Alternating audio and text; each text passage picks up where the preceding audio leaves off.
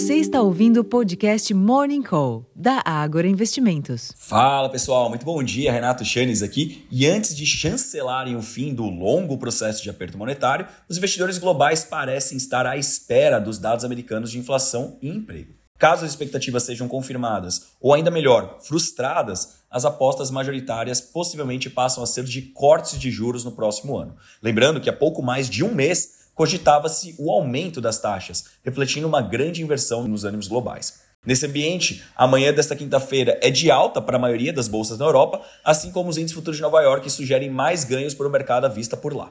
Para além do mundo das bolsas, o dólar avança frente às moedas principais, os contratos futuros do petróleo sobem pelo terceiro dia seguido, com uma contagem agressiva para a união da OPEP+, de hoje, que deve definir a política de produção para o próximo ano, enquanto que os preços futuros do minério de ferro registraram a segunda alta. Esse bom humor externo sugere uma abertura positiva para os ativos domésticos também, enquanto que o cenário fiscal segue no radar dos investidores. Nesse sentido, o Senado aprovou ontem a taxação de fundos offshores e exclusivos, uma das apostas na lista do governo para aumentar a arrecadação e zerar o déficit fiscal em 2024, estimando que a medida pode render arrecadação adicional de 20 bilhões já no ano que vem. Mas a votação sobre as apostas online, as chamadas BETs, foi adiada para a próxima semana. Em termos de agenda aqui no Brasil, o IBGE divulga hoje a taxa de desemprego no trimestre até outubro, às 9 horas da manhã, e entre os eventos, o diretor de política monetária do Banco Central, Gabriel Galípolo, palestra em evento em São Paulo às 3 horas da tarde. Nos Estados Unidos estão previstos dados de índice de preço ao consumidor de outubro, medido pelo PCI,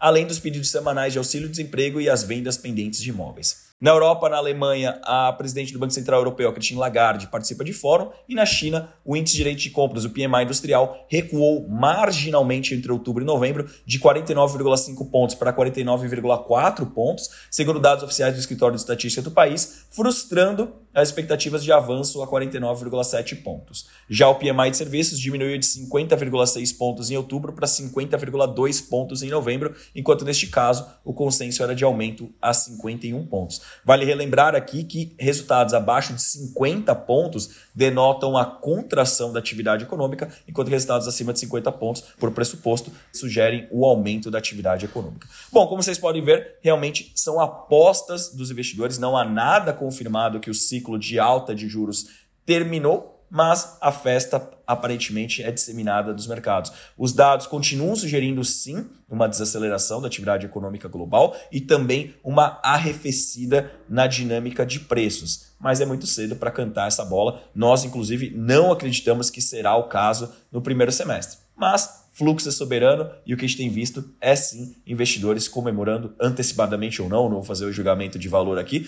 mas isso faz com que os mercados fiquem em alta, pelo menos no curtíssimo prazo. Vamos acompanhar o desdobramento desse cenário e para isso eu convido vocês todos a acessarem os relatórios completos dentro do Agro Insights, acompanhar as nossas lives no YouTube e também os nossos podcasts em todos os agregadores de áudios disponíveis no mercado. Eu vou ficando por aqui, desejando a todos um excelente dia, uma ótima sessão e até a próxima, pessoal. Tchau, tchau.